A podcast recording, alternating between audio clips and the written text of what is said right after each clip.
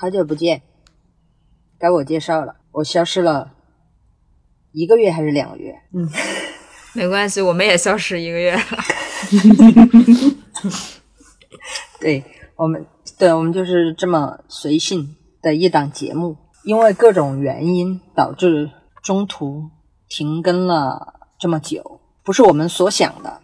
我们也在积极的迁就时间，尽可能的想要在。农历新年前 还是录一期，差一点又摆烂到过年后了。好啊，我们节目名是早晚。我觉得这句可以省了，我觉得这句可以省。哎，我就在想，不是我我自己，我在想我要不要说，我要不要加这一句？我脑子里觉得空白了一个。嗯，就是已经第第几第几个年头了，也也就就不说了吧。我们就是一档闲聊播客。对我们就是一档闲聊播客，闲了闲了几年，从疫情前闲到了闲到了疫情带引号结束了，结束对 哦，结束了呢。天哪，卢！然后如果要联系我们的话，可以给我们写邮件：fm sooner or later at hotmail 点 com。我是各种原因还没有阳的。富婆惊不惊喜，意不意外？那我就想跟你说，sooner or later 你会阳了。不过现在那个高峰期第一波应该已经过了。就目前我身边，就如果没赶上第一波，好像现在就不太容易感染，因为身边大家都已经是阳康了。我我我是。啊，我我的自我介绍，我是已经阳康了多少天？我想想，我是十十七号阳的，哇，已经快一个月了，但是我还是没有好利索，也就是说到今天为止，我还在咳。是的，马上咳两下。就是这个东西呢，就很烦啊，你也不知道它会持续到什么时候，也不至于影响生活，但是呢，也也不能完全忽略它。就很烦。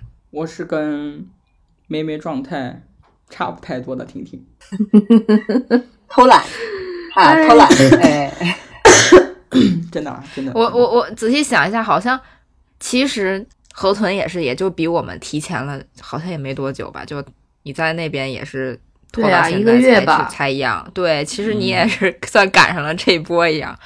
然后最搞笑的是，为什么富婆没有阳呢？就。他作为一个理论上接触每天接触人比我们都要多的人，他确实是第一个有症状的，而且他的症状就是完全吻合。可是他就是不是阳，所以他得的应该就是什么流感，不知道什么流感，反正就是应该是流感。他也发高烧，然后也咳嗽，也就是都一样，但是测核酸测抗原就是不是阳。哦，然后我的高烧。我的高烧永远只有半个小时，就是在我没有吃药或者是怎么样的时候，它突然就没了。就是我前一秒我可能三十九了，感觉要炸了，然后可能半个小时三三十六点八了。你知道在台湾他们就会说你是中邪了。我也觉得是你这应该带着收收紧，就太诡异了，就导致我 浪费了大概十还是十一个抗原检测，嗯，就一直在自我反省中，我是不是阳了啊？导致我没有阳啊？我是不是又阳了？测一个，妈呀，这挺诡异，你这太太诡异了吧？突然又讲话，哦，你信号不好。所以你现在看起来、听起来就是非常的诡异，真的吗？真的，还有哦，我以为你们在听我讲，太有太有戏剧效果了，你这个太应景了。反正我前后一共测了十一个还是十二个抗原吧，就全部都是一个杠，仿佛在求子，真的。然后，真是，然后我就对啊，然后我就开玩笑说质量不好。所以没有传染，然后导致我每次要检测的时候都希望是两个杠，因为到中期的时候，就是所有人都感染了。中期的时候，其实反而希望自己赶紧得了以后有这个抗体，也也不用胆战心惊的，你知道吧？就已经有点这样的一个心态了。那个对，心态，而且你嗯，就是身边都阳了，然后就你不阳的话，你会觉得就是你出门就会更紧张，反而嗯，而且我身体就是，其实按道理说哈，除了河豚，按道理说，在我们三个里面，我身体算是最差的吧，对吧？为什么除了我，你就是最差的？真是，然后，但是我就是没阳，然后就很哎不我觉得科学。我觉得你就是你的身体应该是同时，我觉得两个都染上了，然后那个流感病毒更强大一些，把那个冠状病毒给吞了。他们对啊我不是给你找的那个。研究嘛、嗯是这样说的呀，尤其是那个嗯什么上呼吸道合胞什么病毒，它能吃新冠的，啊，，对，它是吃新冠那冠应该就是了。对啊，你可能就是同同时侵入你的身体，但是一个病毒把另一个病毒给吃了，所以你到现在还没有得。哎，那这样的话，你还是没有抗体，对吗？对啊，对呀、对啊，所以就是说，等他完全好了，他还是会得。所以我现在我的我我现在都在车上整了一个那个铃儿，没关系，你也可以这么想，就是你有那个那个流感那个抗体了嘛？就是反正你短期内应该不会再得了吧？反正我是觉得。我跟你说，就是、我跟你说，我就是白白的遭了这一一出，你知道吗？我当时的一开始的时候，他那个起因就很诡异，因为那一天晚上我们是几个人一起去吃的羊肉汤，就是在家里吃的，吃的羊肉汤，吃完了晚上回去的时候，我就嗓子有点不行，第二天我嗓子更痛了，我就说，妈呀，这个羊肉汤太上火了。被人下毒了，太上火了，哎，嗯，你这么说，我发病前一天也 也喝也吃了羊肉汤。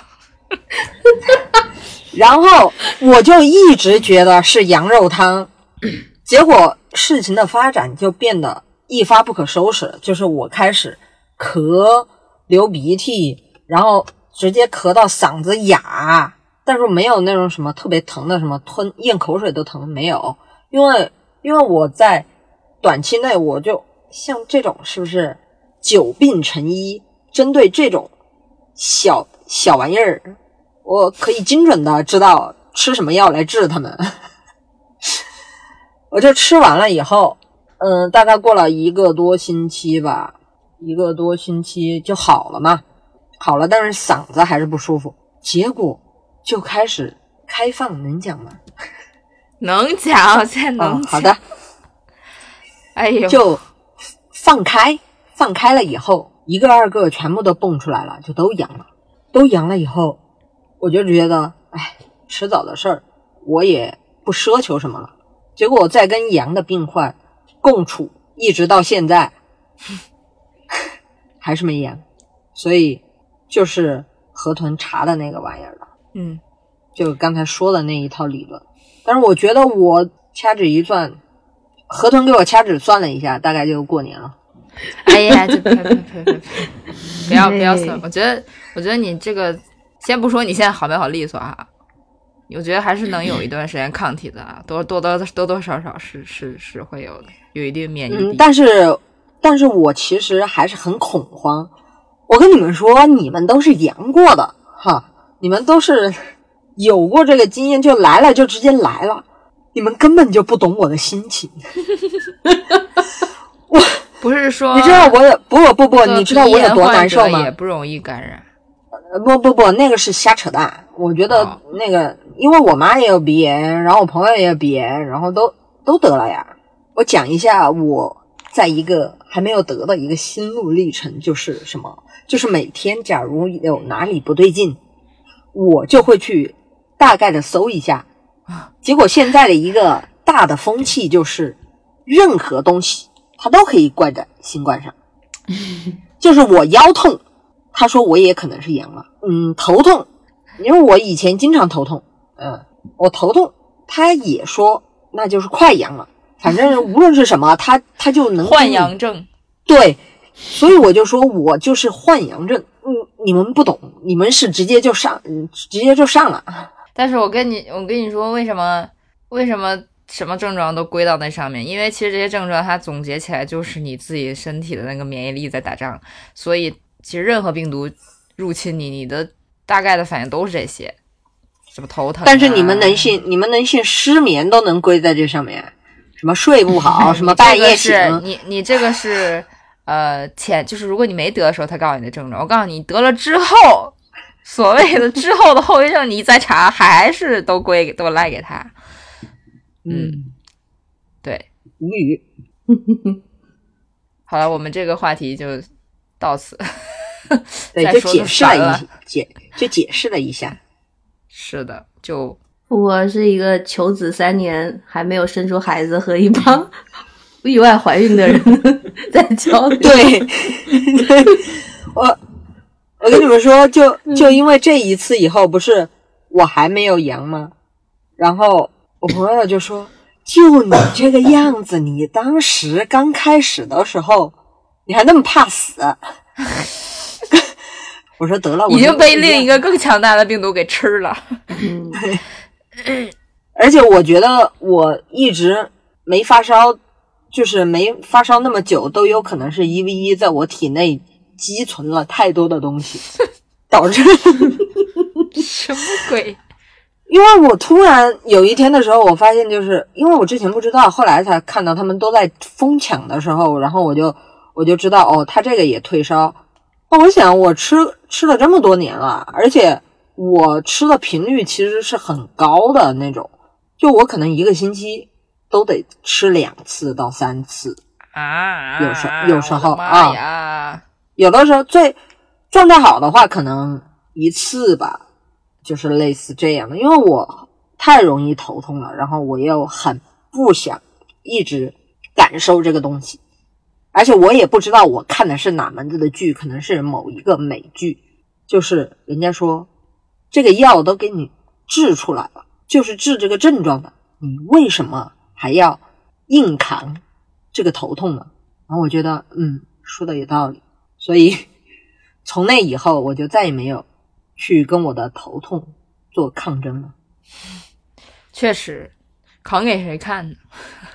也没有人会为此感动。废话变多了，我还是要我还是要感叹一下这个速度啊，就是实在是，反正就是我虽然内心有很多疑问啊，但是就是你你硬要解释呢也说得通，但是仔细一想，总觉得还是好好好神奇。就是你想啊，就是大概就是在十二月中中旬那会儿吧，基本上大家全都集中在那个时候，你就你就纳闷为什么呢？就是明明在这个放开之前，大家天天也出门。也还还还天天天做核酸，就也是各种接触人。但那个时候反而没事儿，然后其实一放开反而都居家了，然后可能一天一一星期可能就出一次门，还有很多人都没出门，就在家就下个楼什么的都。这个速度真的是科学的吗？我就不太能理解，为什么这么集中啊？就明明人员都没有流动了，然后瞬间整个空气中仿佛都是，就反正我是有点搞不懂 这个速度。好了，这个就不要再不不不深聊了。就总之就是，不管我们也是阳过的还是没阳过的，我们都经历了一一遭痛苦。嗯，是的。打住，不能再讲了。哎呀，离我好遥远！我给大家讲一下平行世界的事情。平行世界的事情。嗯，我是在这个二零二三年一开始就人在囧途，我现在迷失在东京。沦为代购的河豚，怎么说呢？开年大戏吧啊，对应我这一个月的繁忙。你要硬说也是水逆啦。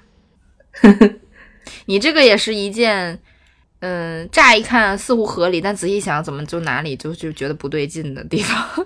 就你怎么能把六号 看着是一样的？对，而且这个事情发生在你身上，就是非常的不合理。对啊，对，就是机票买错这件事情。嗯，我觉得你买错，像电影票，比如说想买明天的，买成今天的，这种都很合理。嗯嗯。机票说一下啊，我已经分析了为什么，我分析出来了，就是他买机票的时候呢，他不是会跳出来一个框嘛，就是日历一样的那个框，让你点一个日期，我点到下一行去了。哦 哦，哎。但这个就是说呢，还有一个原因，因为我是用里程数换的机票，然后它可能会自动给我挑了一个最便宜的，就是可能那天是最便宜，它给我跳过去也有可能，然后我就选了。那我讲一下这个荒谬的事件吧，啊，非常 有趣啊，平复一下大家那个研究科学的心情，看一看我这个不科学的事情，就是呢。我本来计划昨天回美国嘛，然后昨天就是五号啊，我们现在录音是六号，然后我也是早早就买了机票，然后买机票的时候呢，就是非常得意的跟你们说，我计划过境一下东京，因为这几个月一直就在说任天堂的店，然后绵绵没事就会发一个图引诱我，就是任天堂店又上新品了，所以我就想，反正我就是转机。我不如就从东京转机，对吧？我就给自己安排了一个，呃，东京七小时的过境，就是这样的话呢，我可以很快的出去买东西再回来，也不用过夜。然后我就不能买连程的票，因为转机的时间它会，你连程票转机会给你安排的很短，所以我就分开买了两段的票。就是我预想先到了成田机场，我就把行李给存一下，就赶紧去买东西，然后再回来。结果昨天当我坐第一段飞机到成田机场之后，我就赶紧排队出去嘛。在排队的时候，我就想，哎，我看一下下一段飞机有没有什么状况，我提前在网上先 check in 一下啊，就节省时间什么的。万一它 delay 了，我还可以多几个小时。然后当我打开那个航空公司 app 的时候，我就突然发现，我我先是发现什么？不是日期，我先是发现下一段飞机怎么在羽田机场。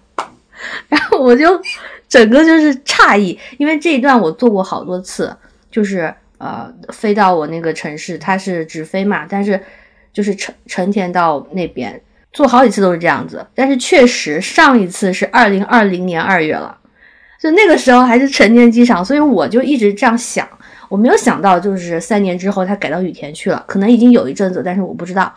然后我当时还想的是。那就麻烦一点，我就是不能寄存行李了，我可能要拖着行李走也没关系。然后接下来就发现不对了，就是我又看了一眼，发现这个日期怎么也不对呢？这日期变成了下个礼拜。哎，然后不管怎么说，就是买错了嘛。然后我就赶紧去看那个我当时订票的邮件什么东西的，因为他排队，我我就我就从队伍里出来，就站旁边开始查，发现我是真的买错了。我不管什么原因，就可能刚才跟你们分析的那几个原因，但是就是买错了，不是他们搞错，是我买错，所以我就呃出来之后，我就找那个转机的柜台，我就问能不能嗯给我给我就是改尽快的机票，然后他就说，由于我鬼使神差用的是积分换的嘛，他就是不能退改，所以他就一开始跟我说不可以，我就有点生气，我就说为什么不可以，我就。说你，你找你的经理过来啊，找你的那个主管，就来了一个主管，他就说，那么可以，我给你改，但是最早是后天，就是因为这两天都满了，最早是后天，而且我要加一个钱，就是改签费，呃，差价和改签费一共七百六十美元，我一听就犹豫了，我想说，那我再想一下，然后我就开始坐在旁边，打开手机查东京酒店价格，因为就算要改，也是后天走嘛。我还是要住酒店，然后我就想，如果我滞留几天的那个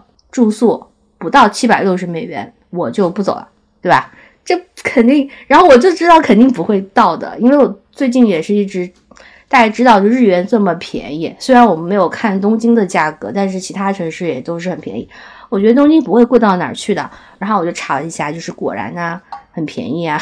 然后我也没有什么地段的偏好，我只是想去任天堂买东西，我就在涩谷搜酒店，真的很没出息。然后我就搜，真的就是大概如果你住六个晚上的话，可能四五百美元吧，还包早餐啊。但这是单单人的啦，我双如果是双人的标间，我就不知道了，可能会贵吧。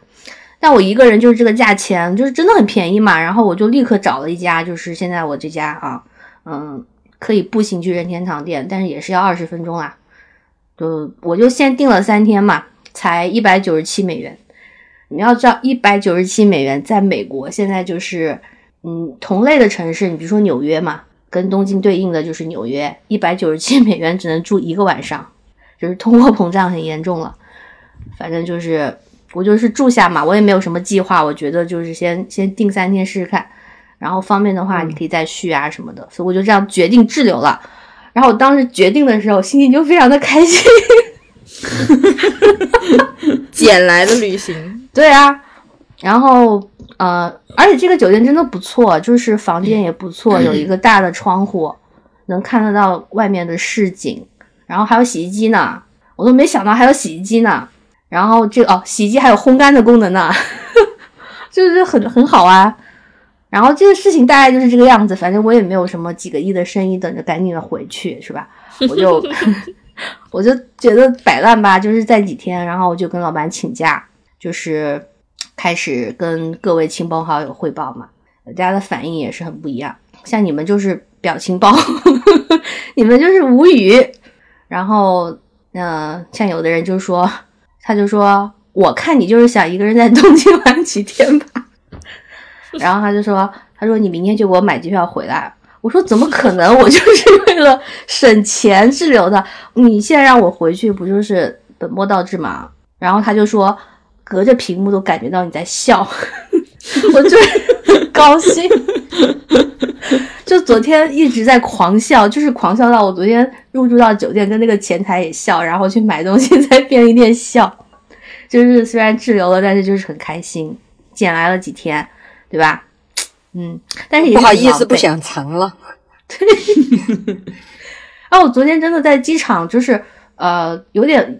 当下还是有点迷茫的，就是我在想，因为我要迅速订酒店之后我要去嘛，我坐车我要充值什么东西的，我在那想，然后我最后说做哎做什么东西啊，我就是在那有点懵，所以我后来在机场真的是待了有三个小时我才走，就还有点晕了，然后到了嗯就坐到上野之后我还迷还迷路了呢，就是坐反了车，然后又最后是真的是到七点多我才到这个酒店。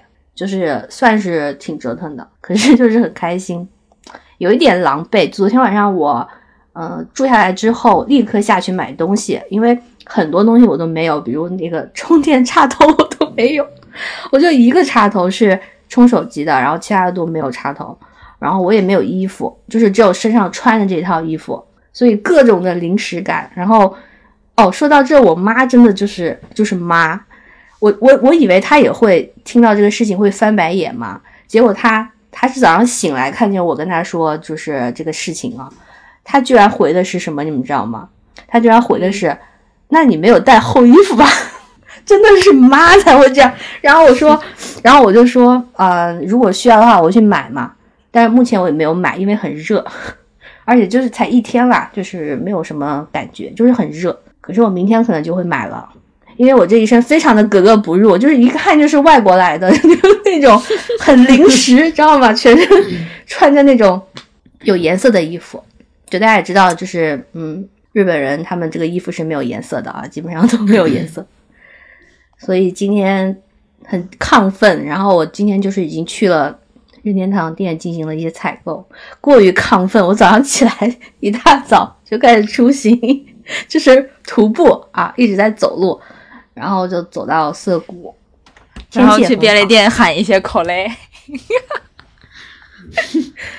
哦，我要跟你们分享一个很开心的事情，就是涩谷好多美女，啊，这是可以说的吗？可以啊，本来就是著名商业街头，那肯定。嗯，但我因为之前没有这个感觉，我我觉得也不能说是美女，就是因为是口罩的原因，就是全部是口罩美女。就你们知道日本妹她们就是打扮的很精致嘛，然后戴口罩之后呢，你只能看见眼睛和那个头发，头发都做的很好，然后衣服都穿的很精致，所以就是那个感觉，你会觉得她们是口罩美女，就不知道拿下 来是什么样子啦。但是就那个赏心悦目嘛，就走在路上看见这么多 好看的人，是吧？所以心情很好。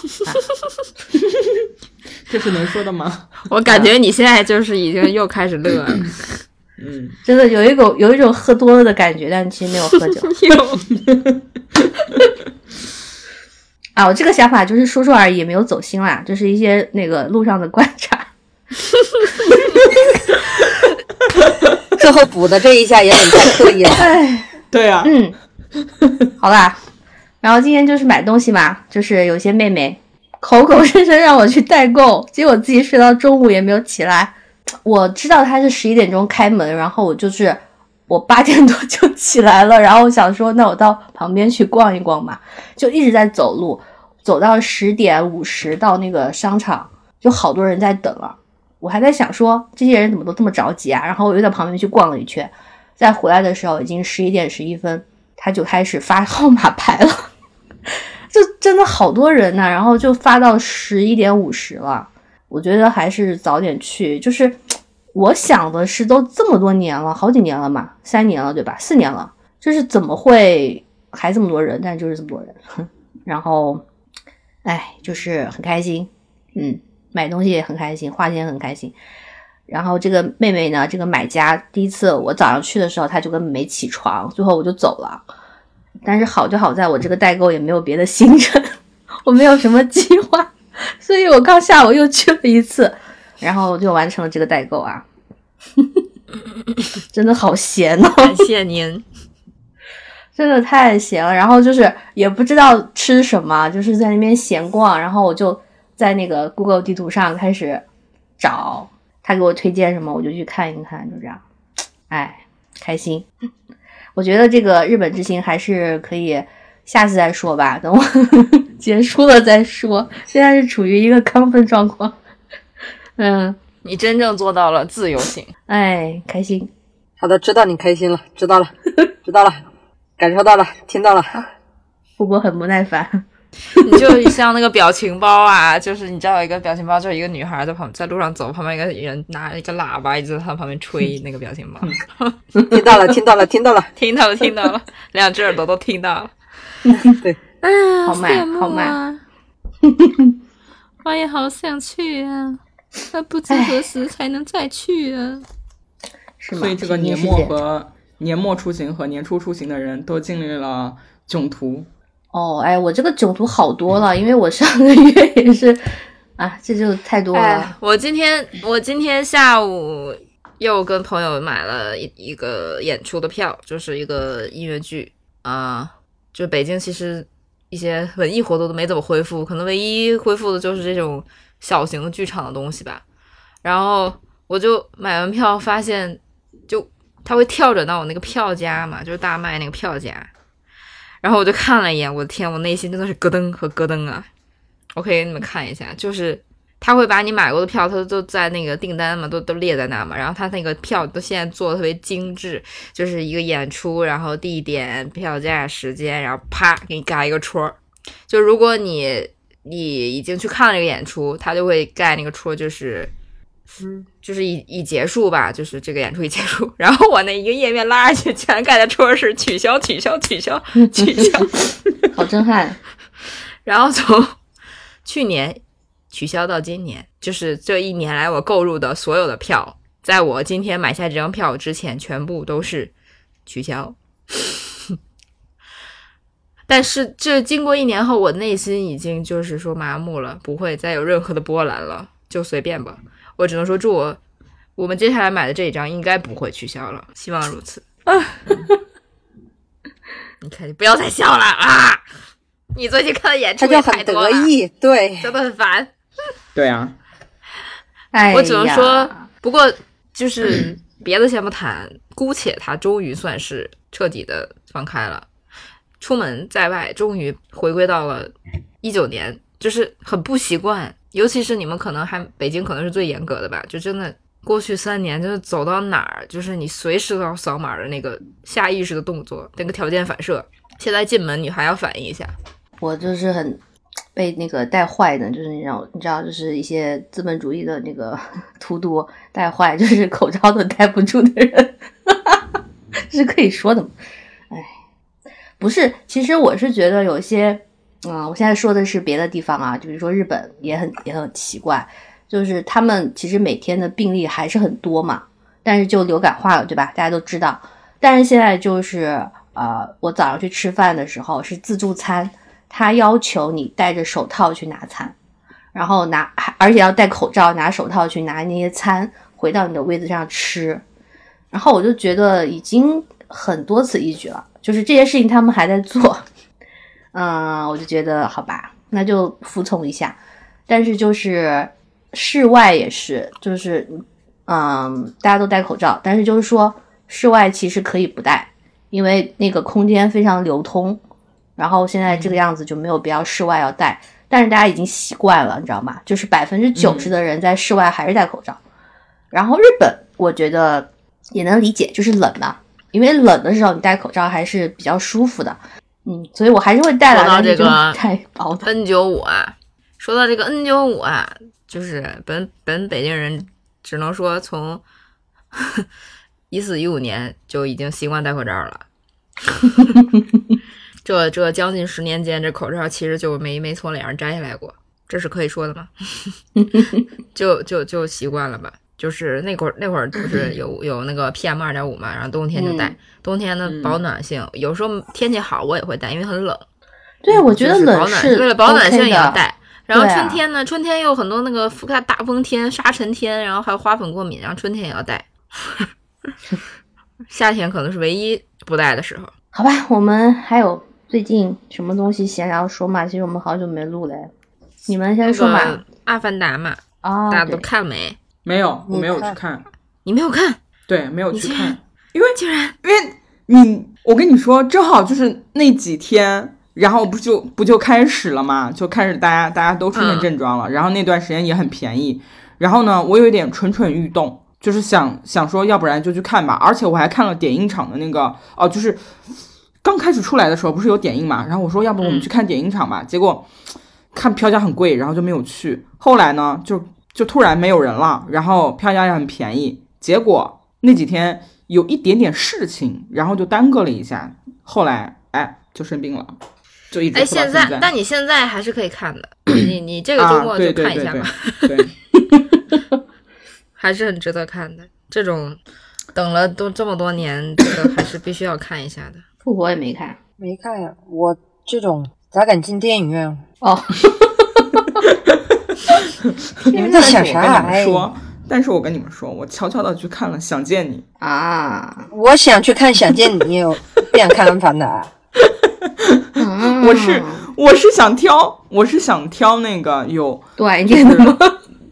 不是，我是我是为什么没有去看《阿凡达》呢？是因为《阿凡达》一个就是比较长，然后呢想去那个就是有杜比的那个电影院去看《阿凡达》来着。就是我们去看《想见你》是很突然的那个很突然的一个决定，是晚上九点九点的时候决定说，哎，要不去看电影吧？然后那天正好是《想见你》的点映场，然后十点十点晚上十点的时候点映，然后我们俩就去看了，离家又很近，开车过去的话，大概好像就十分钟这样子就到了，晚上也没有人嘛，然后去看了去看的那一天，结果发现还挺多人的，其实这是我没想到的。然后那那天是嗯、呃是那段时间看看见人最多的是一次了吧？哦，那就我跟咩咩看了《阿凡达》呗。对，嗯，而且他们说《阿凡达》长得像我，我就更不信。不是，我跟你说，那我倒不觉得了。但是最近哎呦呢，哎呦，那哎呦个天呐！我我我必须得说一件事情，就是我不是我不是开始看全游了吗？哦，对我有没有讲过这个事情啊？你你跟我讲过，啊、我不是开始看全游，虽然我刚开始看，刚看第二季，但是就那个讨厌的王子啊，我总是出戏啊。他就是像富婆呀。Jerry 福是叫杰里福是吧？嗯，哦，啊，就是哪个啊？就那个讨人厌的小王子。然后我其实我就第一次看到他出场，我就有一些面熟，但我总觉得哪里第一想不起个当国来。王的那个，第一个当对国王的那个，对对了。就是下令砍砍掉，嗯嗯瑟西的儿子对吧？对，对，然后然后我就跟我的朋友，我就跟我就是安利疯狂安利我全友的朋友说，我说你不觉得他怎么怎怎么那么像我们的一个朋友呢？然后 他就恍然大悟，他说 啊，我看了这么多年的全友，从来没有往那边想过。你这么一说，他回不去了。他说，我从此再也无法直视这个王子了。富你怎么回事朋？友们可能客串了这么多，电影，就是这个是不是就是跟大家讲一下，就是我们觉得富婆有一点点像那个这样，有一点点像那个王子了。嗯，好的。然后富婆也有别的朋友，有别的朋友说他像阿凡达，对呀、然后说完了以后，然后我说不像，长相了，这下对就是 大家都知道富婆眼睛很大了。但他不是蓝色的皮肤。我说我不像了以后，然后那个人就就直接的问了几个，就是我们还有另外一个群，然后他发过去，其他人都说我操回不去了。他是发了谁啊？他是发了哪个阿凡达哪个人啊？你要你要也要有人呐、你不能说每个人你都像你。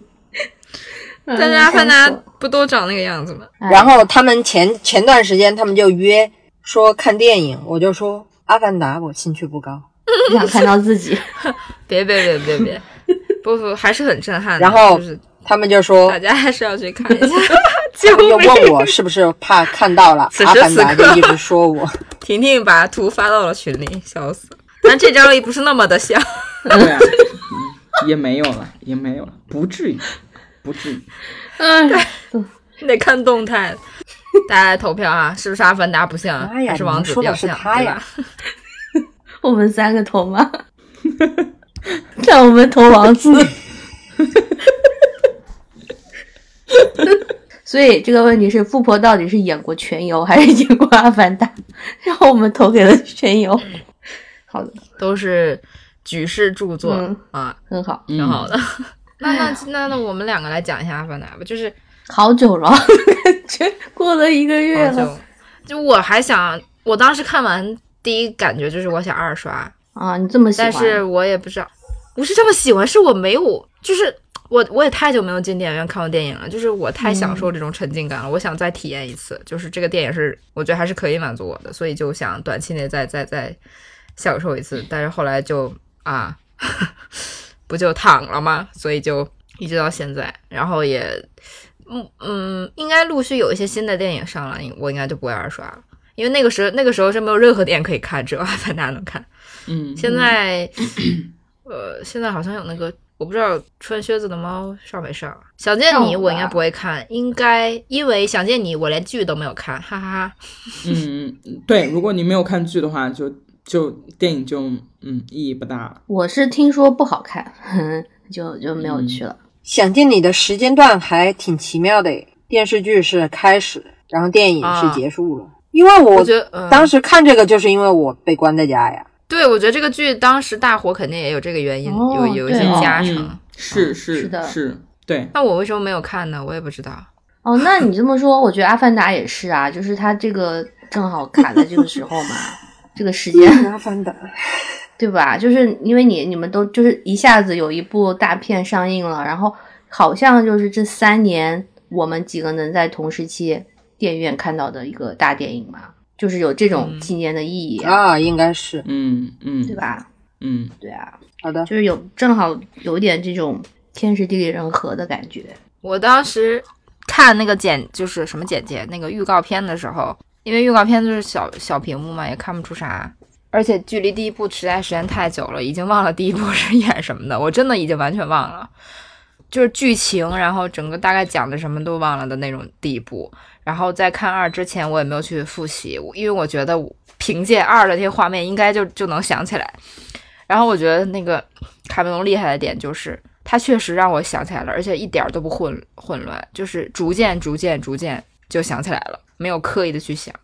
就包括他们，你想那个，就阿凡达这个人，就明明长得就很容易脸盲，但我还是就他的叙事还是让我逐步分清谁是谁，谁是谁儿子，什么他们之间那个三次元中真实的人类和阿凡达这个人类和哪个已经就是真三次元中的人类已经没有了，只剩阿凡达这个躯体。这个我觉得那么多人还能想能掰扯清楚，还是 挺厉害的。但你看完不就有一个感觉吗？就是觉得这世界上好多的事情都是男的搞出来的。嗯、呃，这个这个观点在看《阿凡达》之前就已经有了，不行吧？啊，我是觉得它剧情有一点点的老套，就是因为很多人也说嘛，它有点俗嘛。这个俗就是在于这个点。就是它还会，它可能剧本写的太久了，因为它是拍了十几年，它可能就是十几年前就开始写这个剧本，就是还是有一种女女性就是那种很温柔，然后很包容，然后负责在后面治愈你，然后男的就冲在前面的那个感觉，他是这样设定的，然后就设定成这样呢，那就变成男性就是一个很奇怪的，就是比如说他们就是要复仇，他们就是要打。然后他们就是会有那种好战，包括年轻人，就是他们不是去那个有水的那个族群嘛？然后你能看见他们男生小男生之间都要去闹，对吧？就女孩子好像哎新的朋友过来，他们就很友好，不知道为什么。然后男生就是看你不顺眼，然后还要搞你一下，就那样的，就是他会有这些东西，然后就推动了整个剧情。然后女女生就在后面救场什么的，就是这种比较俗套的东西，可能放到十年之后到现在看，你就会觉得有点俗。但是就像你说的，我觉得它还是很很让有人让人有沉浸感啊。就包括它有一点那个哲学的部分，就是水嘛，就他讲那个台词，对水能包容所有的东西什么的，这些都还是挺好的。我当时看预告的时候，他就一直他的那个核心就是什么 family 什么的，我就觉得有点无聊了。我觉得啊，又是这些，嗯，就是很传统的一些构架这种价值观。但是你真正看的时候呢，其实确实会被那个视觉冲击去忽略到这些。就是它就是一个非常这个剧情就是非常平淡的衬托在底下，衬托着这个剧在剧情在往下走而已。但是它的画面。和很多那个设定，包括那个图坤这个大鱼，我就觉得 就是很很吃这一套。是的，很吃这一套。所以对，然后这种大型的东西，让我我当时也想到那个少年派，他很多那个画面，就是哎，在那种影院的沉浸感下，就是真的很吃那一套。那是那会儿什么剧情什么都不不不重要了。然后后来一烘托一渲染，再加上没有什么大的 bug，加上那段台词一说，然后我真的。就是我不跟你们剧透了，反正就是那个鱼，它最后就大家一起战斗的时候，我真的真的是为他落泪。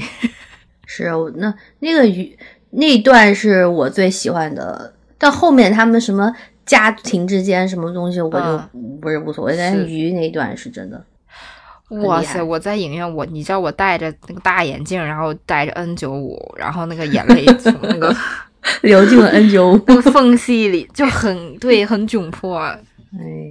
然后你，我是在，就那个时候我还没阳，然后我又不敢去轻易的摘口罩，就 就很尴尬。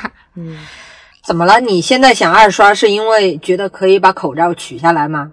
那倒是也不敢取，但是应该会放松许多，喝饮料什么的。我那个时候就是也小心翼翼的，我最后还是有就是摘下来一下，我还是得擦，不能我不能任它流啊，就都湿了。我是前两个月正好。就是美国重映了《阿凡达一》，我就去看了嘛，所以衔接的比较好，就是完全记得一的剧情，而且当时看那个一，它是呃修复版的，就是很高清很高清，所以就整个是衔接上的。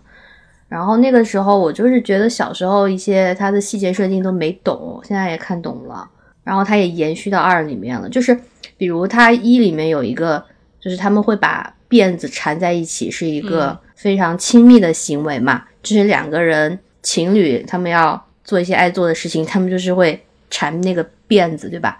但是你就会发现，他去在那个森林里杀动物的时候，他最后不是死了嘛？那个动物不是死了嘛？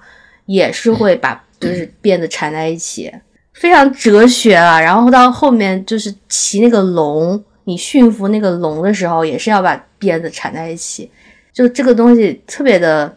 精神上的一些很哲学的东西，你可以可以去想很多，就是关于这种爱欲啦、死亡啦、什么连接这些东西的，我觉得他搞得很好。所以这就是在剧情整体虽然很比较俗套的情况下，还是能它整个框架给你做出来。对，包括那个图坤也是有那个，对吧？啊，嗯，是的。哎，你们两个可以去看看。富婆，你就等资源吧。如果你不愿意去电影院的话。没有那么想你了，没有那么想你啊！不要这么敏感。哎，而且当时如果我看完，如果我现在无所畏惧，我肯定也是想去电影院的。毕竟我也很久很久很久没有去电影院。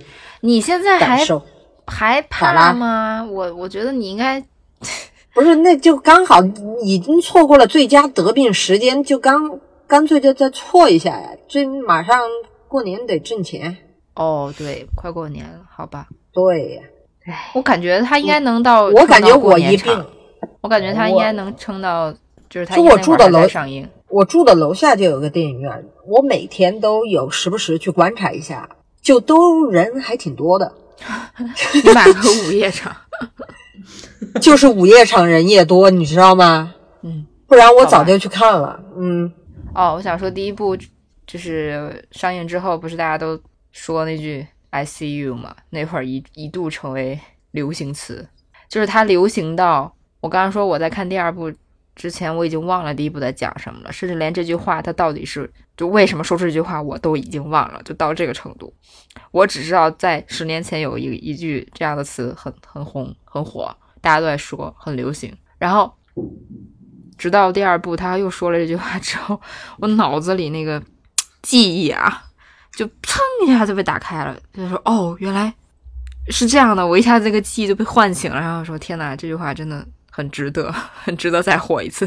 是啊，就真的很感动，不是那种呃，十年后你觉得啊，这就是当时网络流行啦那种不屑一顾，不是，就真的真的还很震撼心灵的那种。哎，你就会觉得人生一百年来来回回就是这样的一些东西，就是他伟大的作品都会有类似的一些概念嘛，像它水啊，对吧？嗯，Water connect 不是 everything。说它第三部其实已经拍完了，在后置了，也就是说它整个三部曲可能一这个剧情都是一一口气，可能一口气就差不多一段时间里写好的吧。那第三部的故事是发生在哪儿？不知道，冰川吗？总之可能是另一个地地方，嗯，它可能就会有另一套哲学的说辞。哎，我我最近还看一个看一些电影是，啊、就是有一些影展，也不叫影展，就是啊、一个比如说某一个导演他的作品在展嘛那一类的。就是最近有一个日本导演叫三谷幸喜，就是他是日本的那个拍喜剧的导演，然后他有一些电影在呃就是上映，然后我就看了几部嘛，我们去看了几部之后，我有一个非常想吐槽的东西，就是前几天看最后一部是看了那个《魔幻时刻》，我不知道你们听过没有，就是有啊。嗯，那个叫什么七夫木聪演的嘛，就是还蛮有名的。他就是一个很荒诞的喜剧。然后我看完之后很生气，你们知道为什么吗？就是我想到了我今年过年的时候在美国看的一部华语片，叫做《这个杀手不太冷静》。我想吐槽这个东西，因为它是完全改编《魔幻时刻》的。我不知道这件事情啊。然后我当时看到一半的时候，我就发现跟我过年看的那个我睡着了的那个贺岁片一样。我说这剧情不是一样的吗？然后我就去搜，就是它有一个简介是说那个这个杀手不太冷静是改编《魔幻时刻》。我想说好吧，还是有提一下这个事情。但后来看了豆瓣，豆瓣好像又没有，就简介里面又没有提。但是很明显大家都知道嘛。然后就我生气的点在什么呢？就是在我当时看那个贺岁片的时候，我就隐约的觉得他这个剧本很好，但我在想是不是因为开心麻花他们是演那种舞台剧或话剧的啊，剧场的嘛，他们不太适合演电影，所以这个拍的很难看。然后现在我就我生气的点就是我明白了，他这个剧本也不是他们自己的，哎，我就不明白为什么现在搞成这样子，就是有点为自己当时。买了那个票而生气吧，就觉得，因为我之前跟你们说过，我是一个看电影完全不看介绍的人嘛，就是呃过度的信任，比如说咩咩说这个好，我就去看嘛。然后我现在就发现我还是不能这样子的啊，就是有一些我可没有说这个杀手不太冷静，不是这个不是你啊，就是我说不能这样嘛，就是因为当时想的是，呃，在美国没有什么贺岁片可以看，他上一部。那就是全家适合全家共赏，不是就去嘛？那我现在就生气，就觉得不行，我宁愿在家待着，就不看了。这种真的好生气。其实其实国内很多这种他有的比较好的是，就是直接写告诉你他就是翻拍，有的很多他就是仗着大家观影数不够，就会把一些梗概拿过来稍微变一变，然后就拍了。对啊，就观影数量比较多的人，他会也会很敏感，就是看不管是看剧还是看电影，就是可能刚看了前三分之一，觉得哎，这不是很像那个国外的什么什么片子嘛？就很下意识就往这边想。嗯，然后我最近就是也看了那个迷雾剧场，迷雾迷雾剧场新上的一个剧，你们可能都没看，只有我看了，女儿，而且我回来回来的女儿，嗯，而且我是追着看的，我我也是追着看，我只能说。哦，那你看，啊结果都看了，就我没看。因为你看大家都不屑的提，都不哦屑提这个剧，富婆看完是不是觉得 什么鬼？什么鬼？什么狗屁？什么那么严重吗？要骂吗？我跟你讲啊，你们应该还记得在去呃夏天的时候啊，是去年，我是不是有大骂过八角亭八角亭迷雾这个这部剧？嗯，是的，我大骂迷雾剧场八角亭迷雾，然后我只能说现在看完回来的女儿之后，甚至想给八角亭迷雾道歉。哎，夸张了，夸张了，就是就是那种感想啊，就是大家看这种剧千万不要追剧，千万不要追剧，一定要等我也它是追着播完。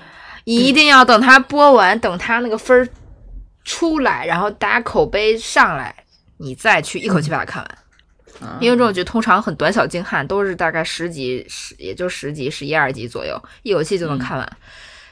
追剧也就追个一个一个星期，一个多星期。我天呐，太煎熬了！就他在前五集都是很好的，就是前面那个铺垫，对对，第五集甚好，第五集那个高潮点就是给我吓到了。转折啊什么的对挺好的。然后到第六集就开始、啊，而且那个时候就是大家讨论的那个气氛也很好，就是那个豆瓣上都在讨论那个各种细节啊、悬疑啊、铺垫呀、伏笔啊，哇！尤其是那个第五集那个转折，把大家搞得都很很有期待啊。结果到了第六集开始，这部剧就是你会发现，你第一集开始埋的一些悬疑的伏点，到头来他会告诉你，哦，这不是悬疑，它就是这样而已，就是全全全一笔带过。甚至它这个剧的片头就是，它一开始什么孤儿院对对对孤儿院、精神病院，哇，那个氛围烘托的好到位啊！你就会觉得是不是要在这些地方，呃，有一些不不为人知的什么很深的秘密？嗯嗯嗯。哦，结果并没有。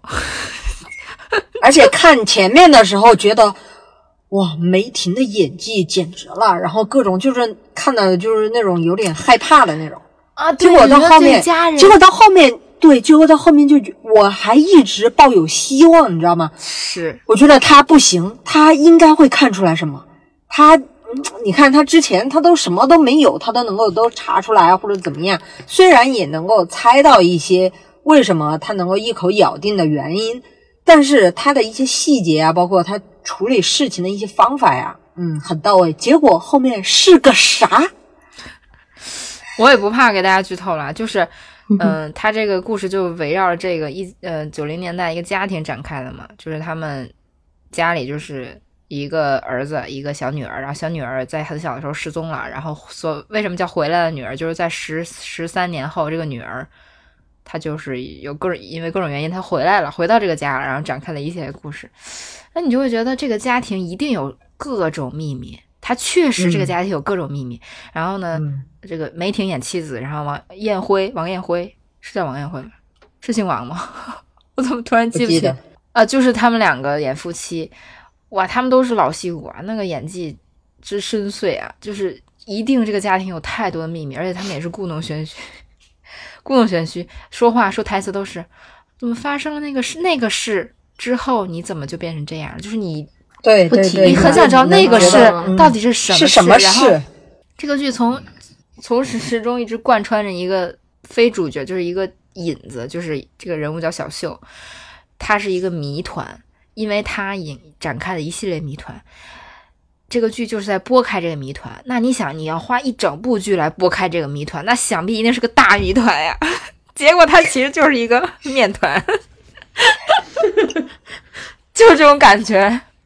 我说不怕剧透，就这么说吧。这个家里有一个天大的秘密，你知道这个天大秘密是什么吗？这个秘密就是梅婷居然跟隔壁老王好。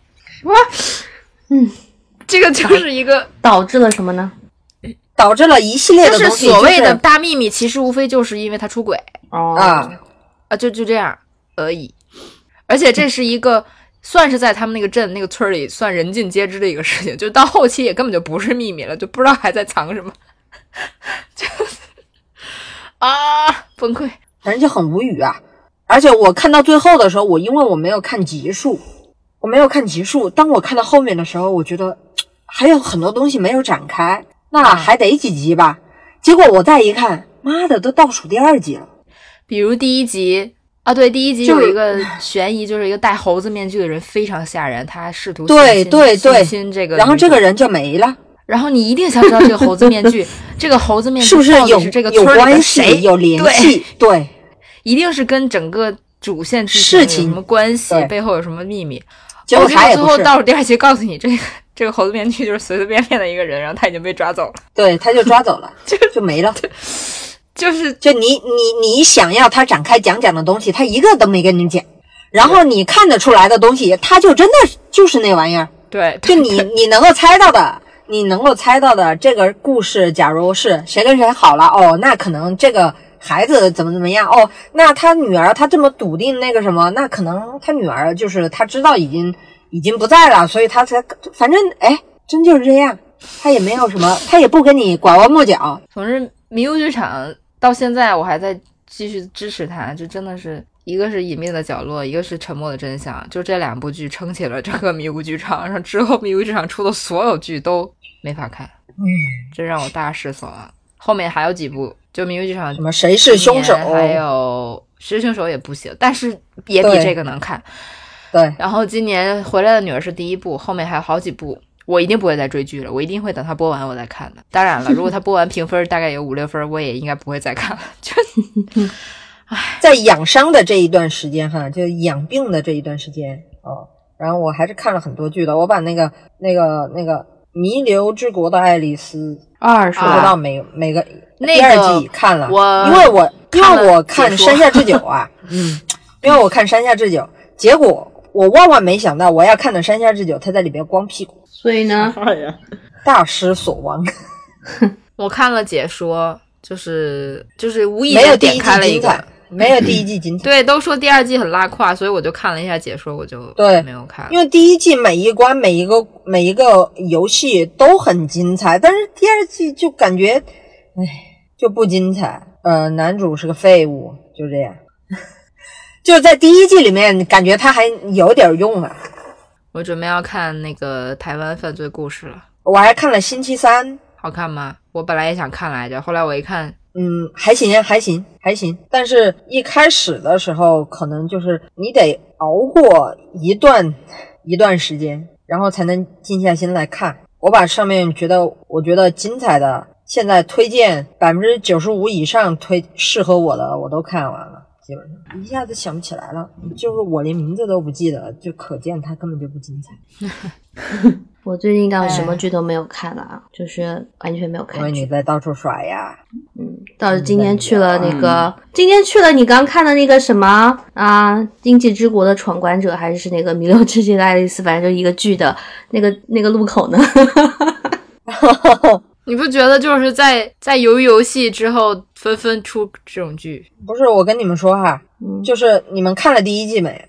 看了，看了第一季以后，它第一季其实是在鱿鱼之戏鱿鱼游戏之前的，嗯，嗯，但是那个时候嗯没有很火，是后来由啊对对对于游戏火了之后，大家就说有一部日剧很像嘛，就是闯关的嘛。但是第一季它最后给你留一个悬念，就是你会特别期待第二个第二季它有什么游戏。黑然后桃 K 对，然后就就嗯，我没看了，但是听说就是不好看。很烂。它那个噱头搞得好大，当时呃，就是 Netflix 上的时候，在亚洲区这边，就日本好像有特别多的宣传，然后台湾那边也是有呃，就是有有一个景一个商场啊，门口都全部都是它的那个物料，就是你可以去拍照什么的，搞得好大，然后最后就不好看，就弱弱的把它们都给拆了。它的结尾也是很烂尾，就是看了第一季，你没有想过为什么会存在这个世界吗？结果他的对啊，你就等着他的给你解释很多东西啊。哦，他的解释还不如我，还不如我去当编辑，我给的解释，就已经烂成这个样子。可是你在演全游，你没有时间。来，反正就感觉最近都没啥剧看了，有啊你，看了这么多，你还说没啥剧看？我最近就看完了也就是也就是前天吧，前天看到凌晨四点，什么剧？宋慧乔的那个《黑暗荣耀》。我看完了我看完看完了，我看完了。好的，这个剧我最生气的是什么？你知道吗？我那天我也是看到凌晨四点还是五点，当时的时候还有一半一半，然后我俩就想到底看不看？最后他说看吧，我说好，那看吧。看完了以后，我才发现我忽略了它的封面，因为它的封面上就写的第二季播出的时间。但凡我知道它有第二季，我那天就不会熬夜到凌晨四点。哎，哇塞！我居然不知道这部剧，我怎么回事？我就是不知道身边都没有人在看呢。不是，我跟你们讲，就是就是又是那种感觉，就是又是那种感觉，就是感觉哎要展开了，但是集数堪忧，已经倒数第一集、倒数第二集了，他怎么对？他怎么还没有开始啊？怎么感觉没开始啊？结果最后发现他有第二集。对对，现在的韩剧怎么都喜欢玩这些？不不不，因为哎因为因为是 Netflix 的那个剧，所以你看那个去年的时候，《华灯初上》就是这个样子的，它肯定是全部都拍完了。哦，不然他不会给你确切的那个时间，就是三月份对他给了确切时间，三月份。啊。因为我当时看了以后，我就很生气，我就去搜，搜了以后，我就发现那个海报，虽然上面那个韩文我看不懂哈，但是我看了它上面第一个有个一，第二个有个二，而且这部剧 有个一嗯因为嗯，对我就看懂看懂了这个阿拉伯，嗯，数字以及它后面跟的日期，因为我知道第一部它在播放的时间，我是等着它上了以后马上看的，因为我知道它的宋慧乔有这个新剧要上，看了一点点的预告，我觉得很精彩，适合，所以一上我就看了，嗯，很精彩，还没完，倒吸一口气。我觉得我现在的精神状况已经受不了这种非完结的剧了。不是这我已经种感觉，受不了什么呢？就是就是像去年，像去年年初的时候，我们在看开端，他不是一口气放了八集出来嘛，然后后面啊就是、就是跟的嘛，他现在也就是一口气放了八集出来，然后你要等、嗯啊，等到三月份完了以后再给你一口气全放出来，这什么毛病啊？啊当时《怪奇物语》也是这样的，很坏、就这这真的网飞好生气，网飞也学坏了。网飞明明都是一口气放的，结果他给你搞一个，哎，《怪奇物语》我最近也全看完了。富婆，你们你最近重点是，重点是这样播出来的剧都没有说让我就很精彩的，都是对，多少烂尾了。我就觉得你们哪里来的自信？就是你要真的特别精彩，让我最后真的疯狂赞叹也行了。但是往往都是这一哆嗦，让大家多多我思考了，多多思考了一个月之后，大家都冷静了。对，搞不好一口气对看来大家还能夸你两句，然后大家一下隔一个月是的就冷静了。冷静了之后就觉得这个什么东西啊？当时华灯初上，哇，网上那么多猜测、推测，然后甚至那么多人推推了一一一套就是那么精彩的一个剧集的走向，结果放出来是啊那样的一个结尾。当时我就我不是就说嘛，如果他是一口气放出来的，没准还不会不会那个样子，就是有点失望吧。但是他分成三部分，然后一段一段的给你放出来，你就会有那种期待。我觉得我就很怕宋慧乔这个剧也是这个样子的，就是一开始我我没有去看，我以为它是那个电视台放的那种剧，然后 Netflix 只是买了一个播放权而已，没有想到它是 Netflix 投投资的那个剧嘛。然后我后来登上去看了以后，我才发现它八集全部都出来了。出来了以后，我就很天真的以为啊，咱们就是说这部剧就已经结束了的意思。然后我就看了一下，我没有去看，我只是看了剧情简介，然后没有看豆瓣的底下那些讨论。如果底下那只要翻看几条底下讨论，就会发现 他要三月份才播第二季，那我可能不会看第一季了。现在，然后那天晚上我就在床上，我就开始看，拿手机看的，然后一下子看到四点。我看完了以后呢，就看第一集的时候很生气，我感觉我那会儿血压都高了。哦，然后看到后面，我知道它是一个复仇剧，然后当然它第一集那种让人生气的铺垫肯定是要有的嘛，不然的话你就没有办法知道它这个复仇的合理性。所以到后面看着看着吧，我我觉得第二集、第三集的时候才渐入佳境，然后看到第五集了以后，就是停不下来，我我就想一口气把它看完。然后看到第八集结束的时候，我就嗯很担心它接下来会烂尾。嗯，而且就是一开始看的时候就因为知道，因为知道它是复仇剧，所以就一直等着它很很爽的复仇，就想就就想看那种就是他复仇了以后 把把嗯，对对对对，就想把那些人给踩在脚底下那种，就想看这种。结果他铺垫的好慢，慢慢的、慢慢的下一盘大棋。嗯，结果还有第二季。嗯，现在剧都什么毛病？好气人！啊就是我现在都一时想不起不烂尾的剧，最近有什么？就感觉所有的剧现在都在烂尾，都在怎怎么回事啊？就 是不知道。哎，你们半夜四点钟干点什么不好，都 在看那些剧，怎么回事？还在吐槽，然后来吐槽。哎，就国内很多剧，你比如当时那个隐隐秘的角落，其实结局也改了嘛。就你国内有很多限制，你可能必须得改成什么样子，嗯，也就算了。嗯你国外没有这些限制啊，你怎么就就就很奇怪？我记得当时你要这么横向比对的话，《隐秘角落》的结局和《沉默的真相》的结局确实称得上是震撼了。嗯就至少没有让我觉得啊，就是它至少是一个完整的结尾吧。然后现在我看过的剧都是，就什么呀，所以我都不敢轻易的看。包括那个《爱丽丝》也是，《爱丽丝》我知道它出二了，然后我就没有，而且二好像还没出完吧？出完了。啊，就是我觉得那可能是不是还有三？我觉得这种没有没头没尾的剧，我就不太敢看，所以我就无意间点开了一个一的那种总结，就是可能花个一小时把整整个剧都给你讲一遍。然后我想说，哦，那我大概了解一下吧。我我已经很怕我我可能浪费了一周的时间在追一个剧，结果最后给我啪一下摔脱。我真的，我现在精神状态受不了这样这样的看剧节奏，就是求求求求各位。对，我就觉得这样子隔两三个月，然后放放放一个结尾出来，然后还有可能是一个烂尾的结尾，还不如让我追着看，一个月的时间就痛快了结，然后大家大家纷纷讨论。但是你烂尾肯定是有趋势的，就是通常这些韩剧烂尾不会一下子啪一下就烂尾，它会有一点点趋势，颓败那个趋势可能就从十，如果是十六集的剧的话，可能会从十三集左右就开始慢慢的烂。然后烂到后面，你就你就随意吧，接受吧，你没反正也没有几集了，一个礼拜更两集，然后我我下个礼拜看到那个结尾就算了。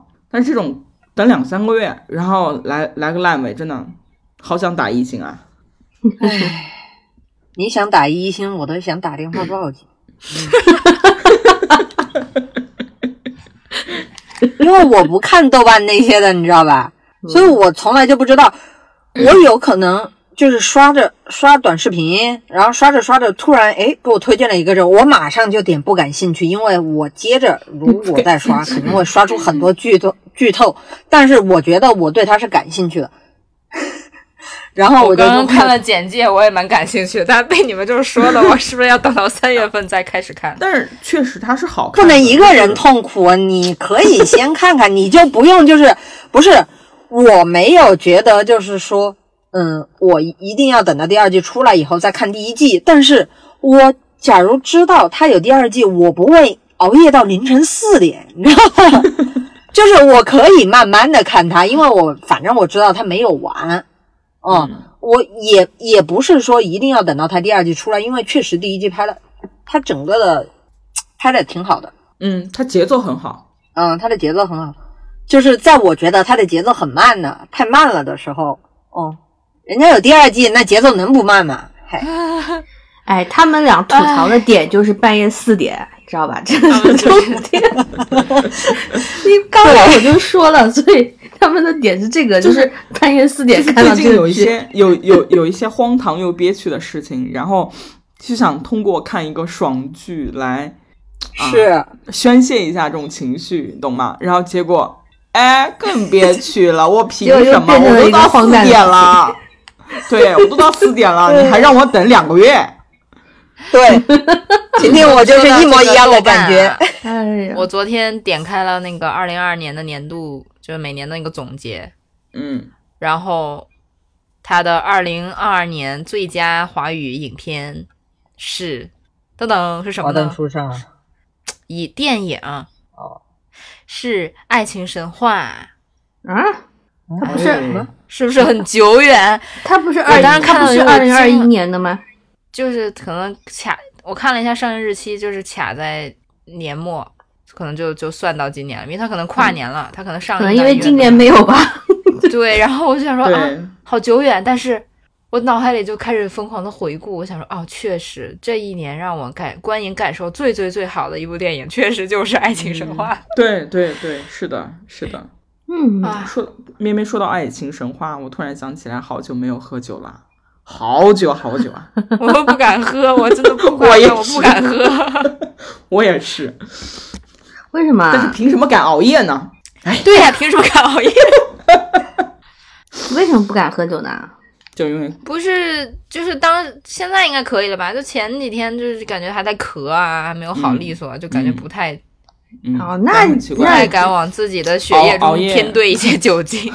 熬夜那人家那有一个说法，就是你喝一喝就开嗓子嘞。其实我有喝，我我只是喝的都是，比如什么热红酒，然后 天哪，为了保护嗓子，酒要喝热的是吗？不是不是保护嗓子，我是怕那个产生一些什么，因为有又有在吃药嘛，就嗯，怕怕怕产生一些。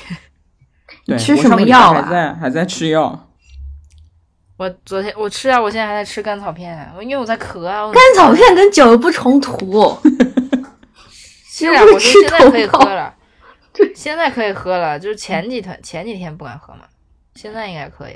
其实你们，你看我啊，就是我就是没没什么，就该过的日子都过了，然后跟大家同时间感染，所以就说明这个事情真的是就这样了，就是你该感染的时候就会感染，其实不是你防的问题，我是这样觉得啦，就有点玄学、啊，就不要过度紧张，对嗯，对吧？我就是这个例子嘛，所以富婆也不要太紧张，就你要去防范一下，但是也不要到你那个程度就日子都不过了呀，那也不行。我没有日子不过呀，我积极的面对这个哈，但是就是不想按着这个时间点。嗯，这个不是你能控制的。嗯，我希望我能稍微控制一下，希望能、能减少一点是一点吧。而且我其实自己还是有点虚，你知道吧？我害怕我一直持续高温。我们最近还干了什么事情呢？啊，我最近在干一些事情，这个回答 这是重复题。也就也就这个星期吧，就是为什么会这样频繁的熬夜呢？在跟一些朋友的朋友们吧，算是，呃，玩那个游戏，就是鹅鸭杀，我不知道你们有没有我知道。听道，过啊？就是那个，没有，我我我很多人在玩，但我我还没有就是接触它，我不知道它的机制是就是它，呃，应该算是脱胎于就是那个狼人杀，但是我不太喜欢狼人杀的原因就是，就是狼人杀的本质就是一群人坐在一起开会嘛，啊然后对吧？对吧？就是就是就是你拿，就是你怎么样你都能玩得起来那个狼人杀，只要有只要人足够，然后就一群人坐在那个会议室里面，然后你就可以开会了，就可以玩那个东西，我觉得很没有意思。就骗来骗去的，这有什么劲呢？那不如就好好开会嘛。然后，然后这个鹅鸭杀呢，它不一样的点呢是，它是在游戏的那个过程中，你是有任务要去做的，它会有一些就是做任务的时候，就像一些很小的那种小游戏一样子的。它不，你你你不用就是一直坐在那个地方等发言或者是怎么样，你你你你自己去控制那个键盘，你可以走来走去的，然后在那个在那个做任务的那个地图里边去做那个它规定的任务。就是好人是可以通过做任务赢得这个这一局游戏的，坏人是可以通过做任务来破坏，就是好人可以获胜的这个这个这个这个这个条件或者是这些因素的吧。然后呢，所以就显得没有那么无聊，你可以自己自己走，你可以走来走去的，然后就去做那些任务就可以了。然后呃，当然啦，它就是也也是有那个。杀手啊，有各种各样的角色嘛。最基础的就是可以可以杀人的那个那个那个那个杀手。然后这部分杀手呢，做的就是他那个动画做的也比较可爱。鹅鸭杀就是有鹅跟那个鸭子，但是我们通常也看不出来到底谁是鹅谁是鸭子。就是鸭子就是坏人，鹅是好人。然后里边还有各种各样比较细的一些角色吧，比如说像有什么刺客，他有。他他他也是鸭子，但是他有呃特殊的技能，或者是有警长，还有正义使者这样子的一些角色分配到每一个人。就如果人多的话，一个房间最多容纳十六个人来玩一局游戏。就人多的话，你就可以分配很多很多的那个呃角色，然后他每个角色都有不同的这个嗯一些小小技能吧。然后也就是大大概就是分成三类，一个是好人，一个是中立，然后还有一波就是坏人，就大概是这样子。然后呢，就是好玩的点就是在于说，呃，你是新手的话，你可以自己去做任务；如果你是比较熟的话，朋友之间，然后稍微熟熟熟一点的话，你就可以在发言的那个段时间，然后去拉踩别人，也可以去跟朋友。呃，两个人结伴去做任务，完了以后，你们可以互相证明对方，嗯，都是好人或者是怎么样，也有可能会存在，就是你跟的那个人是坏人，然后他一直跟着你，但是他不对你动手，叫全程就是这种情况，就是叫全程养猪的情况，然后到最后没剩几个人的时候，然后把你给杀掉，就这样子。就是这个游戏，因为嗯，我们我们就是拉了一个群嘛。然后里边就是天天玩的人，大家都是呃相对来说熟一点了，所以每天晚上就是会在六七点钟的时候就开始喊着上线，然后昨天晚上玩到了两三点吧，大概最近都是这样子的作息。天呐，你说着我已经开始搜索起来这个游戏，这游戏我不知道它在哪还挺，它是那个手机也有，然后是在 Steam 上面的。Mac 是可以玩的，嗯，手机也可以有，但是要有加速器。它那个服务器在在在国外，有的有的，还不错。我好土啊，没听过。我一开始也没有听过，然后我一开始对这个类型的游戏完全不感兴趣，因为我觉得狼人杀很没意思。大家给我讲的时候，就跟我说嗯，这是类似于狼人杀的一个游戏，但是它比狼人杀要精彩一点，丰富一点。我一听到狼人杀这三个字，我就没有兴趣了。然后后来，嗯，就无聊嘛。然后下载完了以后就看他们玩，看了以后就觉得，哎，好像还行，有一些比较有意思的玩法和有一和和一些角色的那个技能吧。然后就玩起来了。每天晚上就是有固定的一些人啊，就会喊上午的时候或者是中午的时候，他们就会喊晚上六点、晚上七点。哎，这个那所以手机端跟跟那个是通的，是通的哦。对，很神奇吧？我现在已经 打开了电脑上的 Steam。那手机上是不是要国区是没有？对，国区没有，要用美区的下就可以。呃，它是叫那个 Goose Goose Duck。啊，嗯，对，朋友们，让我们下线吧。还不错，还不错。你们都没有线下的工作吗？啊，活动吗？嗯，我们这不都开放了？怎么回事？他都没有过，你们都没有好过圣诞吗？我是有跟朋友过圣诞的，但就是一堆阳康聚在一起，在没有社交的圣诞都是，我感觉好远了。哎呦，其实也才两个礼拜，一个礼拜。你看，说的好欠打。对啊，圣诞的时候我还没有完全康复呢。为什么我的 Steam 都登不上去？好慢。然后。我们我最近的线下活动就是跨年的那天晚上，跟朋友吃了一顿饭，嗯，然后听说他们去啊，每年的南京的跨年传统就是去新街口放气球，我 放对不起，气球觉，得很无聊，对不起，对不起，对不起，对不起，去放气球的那些朋友们，对不起，为我觉什么放得很无聊啊。气球呢？不是放什么天灯啊，什么东西的？孔明因为因为因为不能放嘛，不能放，所以就所以只好放气气球对啊，就是就是好多人挤在挤在那个婷婷说：“我去给你们，放鸽子。我觉得我觉得挺危险的哈，对不起啊。然后我们就吃了饭，吃了饭以后呢，就我只有我们三个人一起吃了饭，就只有一个朋友。然后另外另外另外有一些朋友就有其他的一些活动嘛，然后我们就没有很想参与人多的活动，所以就三个人一起吃了顿好吃的饭。然后本来想说找一个地方，要不喝喝茶聊聊天吧，结果就晚上嘛，不太容易找到那些地方，然后我们就回家，然后我们三个人一起聊天了。结果回家以后没多久就开始鹅鸭杀了，还约好说十二点的时候去庙里面去烧香，结果抬头一看已经十二点了，那就继续玩吧。”就玩过去了，对，挺好的。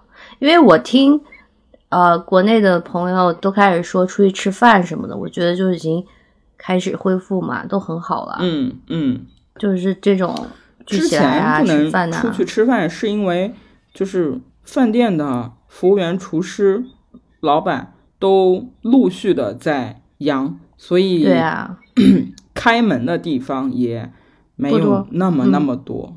就期间我们去悄悄的去吃了一顿海底捞，就是嗯，你们知道海底捞服务员全全餐厅服务员哦，就是能服能在前台前厅那边给你提供服务的服务员好像只有两个人，然后有几个人在有两三个人在后场就是负责那种打包外卖的那种嘛，然后就看不见人，然后吃饭的时候大家都很小心翼翼的，然后。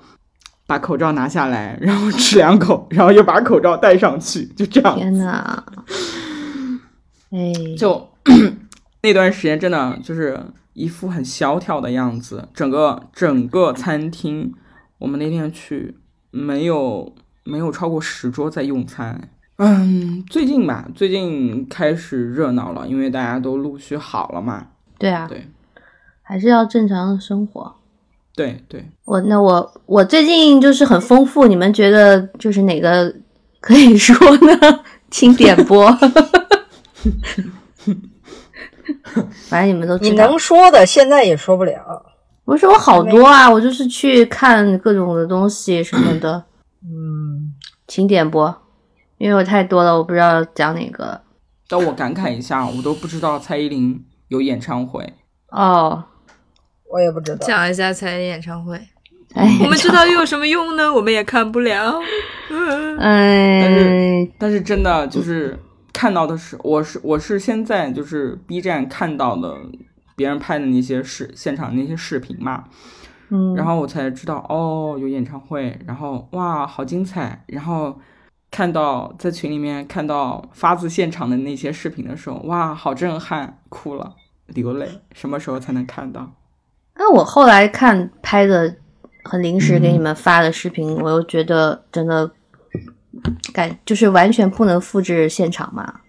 大家你都能，就反正你都经历过吧。我看的感受很复杂，因为我不是蔡依林的歌迷，就是她不是我的童年偶像嘛。然后，所以她的歌，啊、我就是有一半是没，就是有后面的那些新歌我是没有听过的啊，这个必须要承认。嗯嗯嗯但是由于我最近生活有一种 过年赶场的感觉，就是呃一个月虽然有半个月是完全在休假，但是比上班还累。然后我这个社恐就觉得很疲倦，然后我就觉得到了新年元旦，我不想去 social 了，就是什么呃跟朋友吃饭这种。我是跟你们反的，你们可能是出去开始跟朋友吃饭，然后我是觉得啊我不想 吃饭了，就是。就是有一种你过年一般，比如说你放七天假，然后你大年初一、初二、初三都在拜年，到了初四、初五，你就会觉得我自己想自己找乐子，自己玩。然后我那个时候就想，我要去进行一些娱乐活动，比如说我去看电影啊，看演唱会啊。然后那天就是去看蔡依林了嘛，就是心情很轻松，就是像我跟你们说的，就是我遛弯 遛弯过去的，然后走到那就是快开场的时间，然后就检票，就是这种状态吧，很轻松。然后呢，开场的时候我就觉得，哎呀，没听过这首歌，但是好看，就是那种演出的魅力，就是我没有听过，但前半个小时我都不知道他在唱那个新歌是什么歌，但是没有关系，就是好看，字面意思的好看。然后我当时就发给你们，我就说好看，真太好看了，就是这个，哎呀，你们懂吗？就是这个魅力嘛。然后后来就是一唱到呃半小时以后，到那个好像是特务 J 吧，我才有听，就开始听过这些歌，因为是老歌嘛，就开始听了。嗯，然后我自己的感觉开那时候开有点复杂，是我上一次看演唱会来这个小巨蛋是。张惠妹，对吧？就是春天的时候，嗯，她当然也非常的厉害。但是我当时的心态其实是觉得我啊，一个月以后啊，有一些演唱会啊，就是不一样的。但这次看蔡依林就是没有后面那些东西，我就是纯粹去看她，我就看 emo 了。然后我觉得，嗯，可能也是因为张惠妹她比较资深一点吧，你你不太会去。对比，你会觉得她就是很厉害，但是你看这个蔡依林这个年纪的，你就会觉得这个是就是同世代的女歌手，就是可能现在能数出来的就这几个还在很努力，你就会觉得很，嗯，怎么说，就是肉眼可见的看他们从小到大吧，成为一个天后那个感觉。然后我是后来在电视上有看到蔡依林那个新闻嘛。然后我觉得新闻还是会比较多讲一些噱头和状况，嗯，就是他会放很精彩的片段，然后放一些啊状况，比如他讲话说了什么东西。可是我自己是觉得他有些桥段真的是很很有意思，就是有些小的巧思什么的，嗯，比如我，哎，这个也不叫剧透，因为毕竟大家也不会看，也 不会去看的啊，就是没有什么剧透的可言。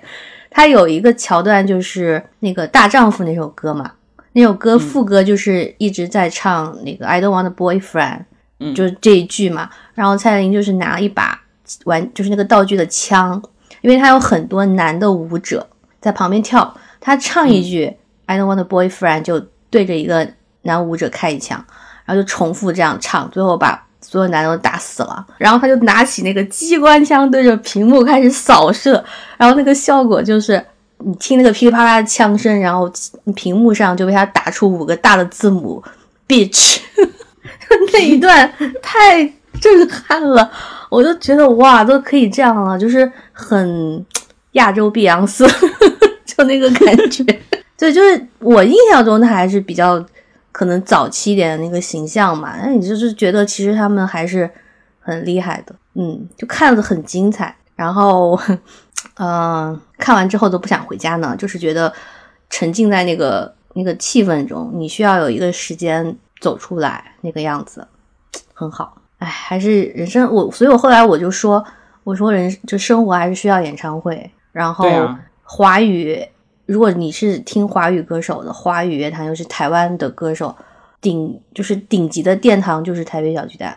嗯，然后那时候跟就我跟朋别的朋友说，就是你没有去过小巨蛋，你就是要去一次，不管就是看谁啊，你就要去一次，就那个是不一样的，就是他们制作的用心，然后那个程序，然后观众的包括观众吧，都是很会看演出的人。之前大家有机会去看的时候，你可能都习惯了吧，然后你现在啊。就没有嘛，然后你就会怀念。但是如果提起来，你可能会想到那个时候的状况，你就是懂那个感觉是那样子的。然后现在小巨蛋，我我我看还有一个感觉就是，他因为蔡依林很多他是比较唱跳型的歌手，他到后面的时候就开始让大家站起来，就是他鼓动大家站起来。我当时就你知道我的心态就是很慌，我会觉得啊，他不怕罚款吗？就是我现在 我现在就是比较这样的一个一个人啊，然后。后来我才知道，就是他把控制在十点钟前结束了，就他并没有真的给你放到，嗯、就随便跳跳到不管多晚，他那样肯定会罚款。就是十点钟之前他结束了。对，那我现在看的心态还是几点开始啊？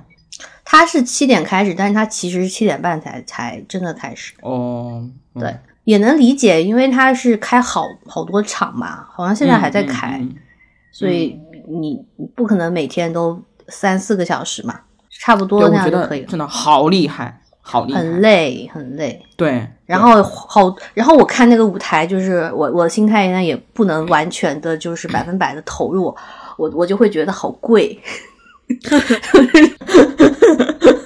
它它有一段就是有两个大屏在悬空的嘛，在那个中间的舞台中间，就是会啊、有一种四面屏的那个感觉，反正很立体。我当时就看那个屏幕，我想说这每一块它是很多块拼起来的，肯定啊，这每一块要多少钱呢？哎，就是 整个是这种心态了，很厉害。我觉得完成一场都很厉害，他现在都很多场了，哎，真的是很厉厉害。。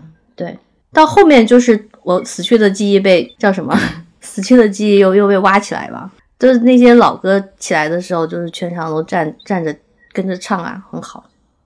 就疫情之前，呃，蔡依林不是也做过一次那个巡回嘛？嗯，然后没有买到票，我忘了是一几年的时候，就是没有买到票。然后当时我就想说，嗯，我一定要看一次蔡依林。就是虽然她也不是我的童年偶像，就是我当年，呃，也不能讲叫当年如日中天吧，就是小的时候，因为有另外一个更喜欢的，然后所以就是这些一起的这些这些同期的这些这些歌手们，就是是你你记忆的一部分。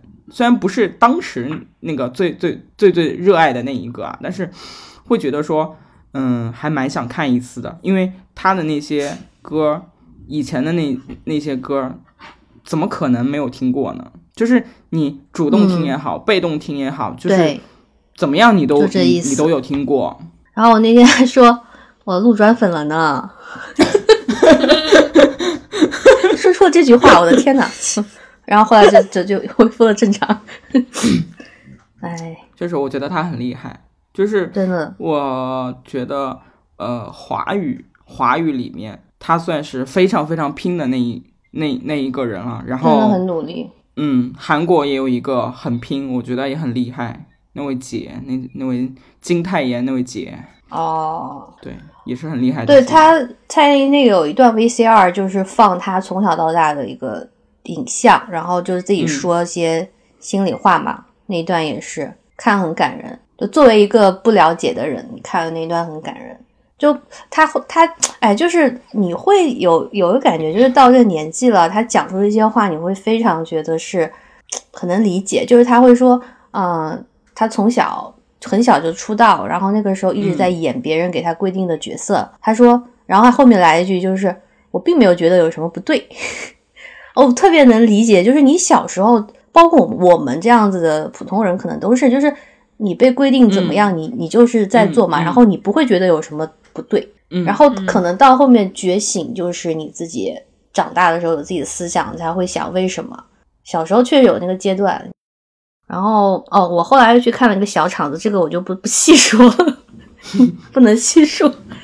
但我就我说那个感受吧，就是一个 live house 嘛，这个是很很很有趣的是，我当时以为去 live house 是全程都站着的，因为你们都知道，就进去挤在那里，然后是自由坐，你就是有票，然后进去就好了。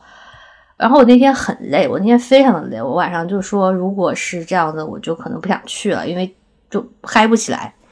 结果呢，说是有位子的，哎居然是有座椅。我说那就还是去嘛。结果去了之后，我就上当了，因为第一首歌所有人都站起来了啊，就 就再也没有坐下来过。然后我觉得 live house 不同的是，嗯，首先它可能场子确实非常小，就是你能愿意去看的人，可能都是真的蛮喜欢的。还有就是因为场子小，它就是有很多就是歌手的呃熟人吧，就是亲朋好友什么的都去，然后就变成真的很个人的那个感觉，就是可能一开始他会有一种嗯、呃我唱给就是呃听众听，到一半的时候就很嗨，就很私下，就会觉得谁来了，我的某一个朋友来了，我我献给他一首歌，然后我这个朋友又来了，我给他唱一首歌，就这种感觉，我觉得也也不错。对，就是嗯，跟那个大型演唱会不同的感受吧。嗯嗯，对，这风格也不一样，是非常不一样，很很对啊，很接地气。哎，讲了马咪没有，明明觉得气人。我已经不知道什么是演唱会了。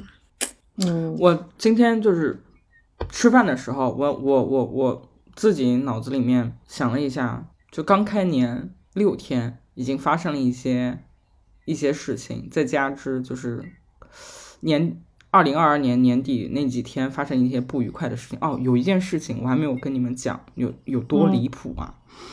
就是我们不是开车出去嘛，然后去拜菩萨，没有拜成，这个事情也就算了，也就算了，就准备呃去另外一个地方嘛。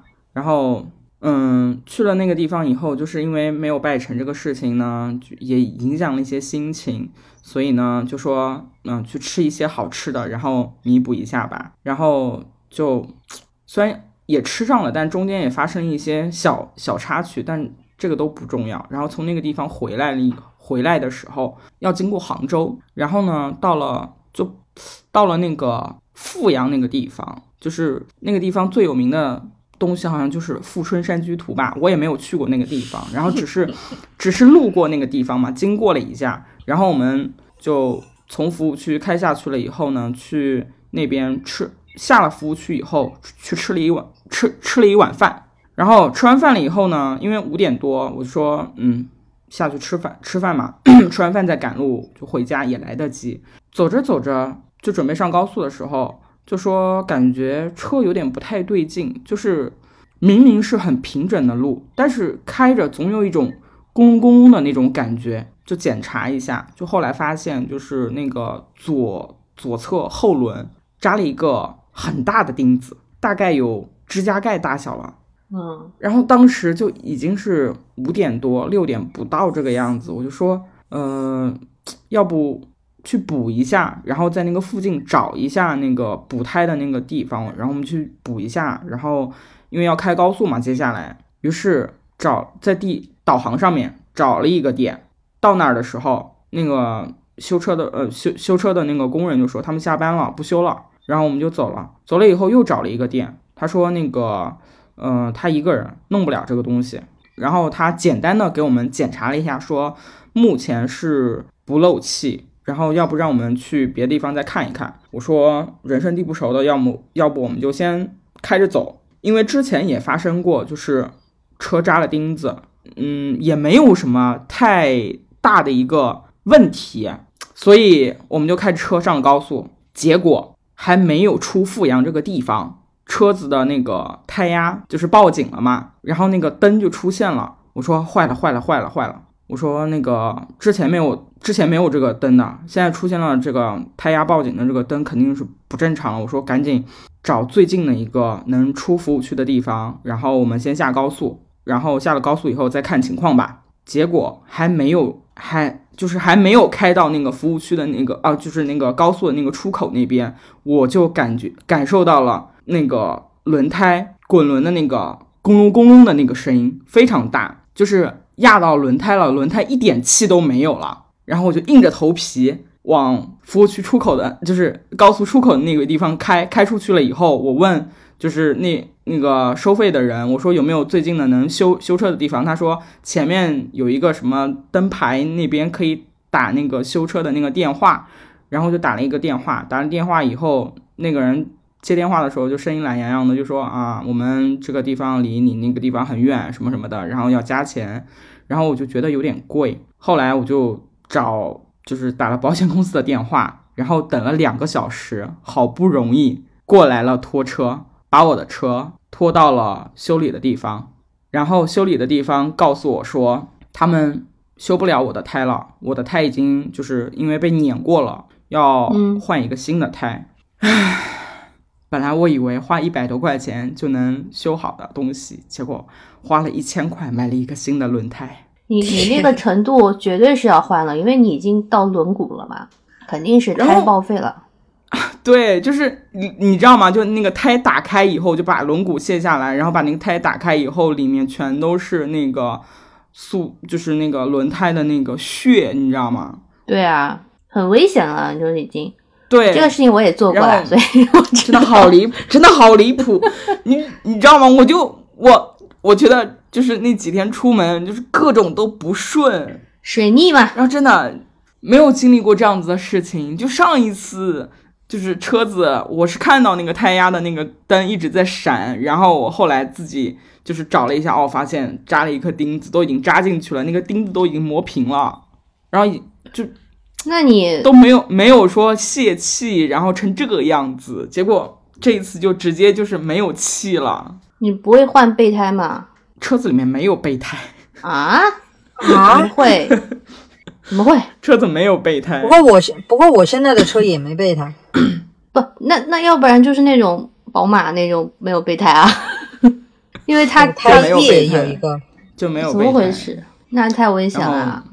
对，然后，然后就是你看我都是嗯哦，被迫学会了换备胎这件事情呢。我以为我会换备胎啊，朋友们，你们敢想象吗？我也我也会换，然后本来就是计划差不多晚上十点就能到家嘛，因为我们就是中途开的也不是很快，然后就是有服务区啊啥的都会休息一下啊什么的，就很悠闲。然后结果中途耽误了两个小时等救援，然后又去换胎这那的，到嗯，两点左右才到家休息，就水逆啊真的，我现在也水逆啊，滞留了，真的。但是你的滞留是开心的，我那是自己转换了这个 心情。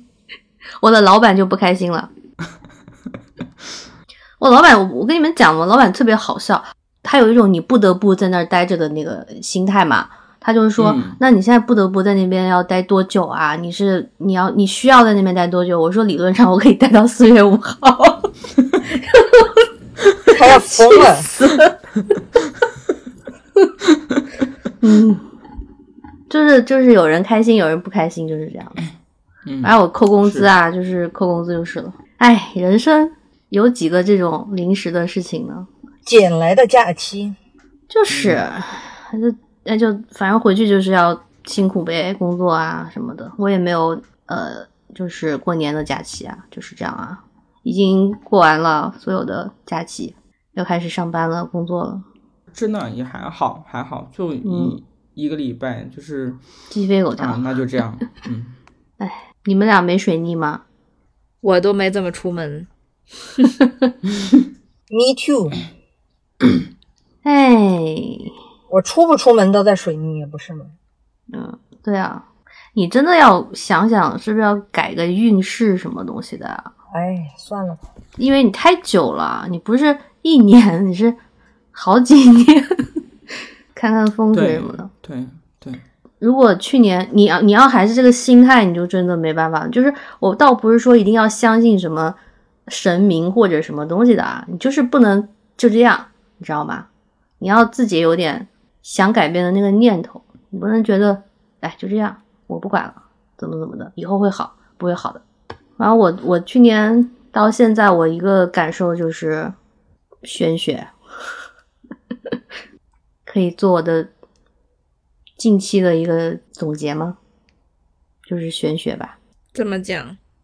因为我是很很无神论的主义者，就是虽然我知道有些事情比较无常，或者是呃你没有办法嘛，但是我总是觉得想要，你不能说预测到什么，就是心里要有数，不然我就很不开心。你们也知道，就是那种计划类的人，就我可能会想着这个事情之后会发展到什么程度，我是能掌控的，这个对我很重要，不然我就会很焦虑嘛。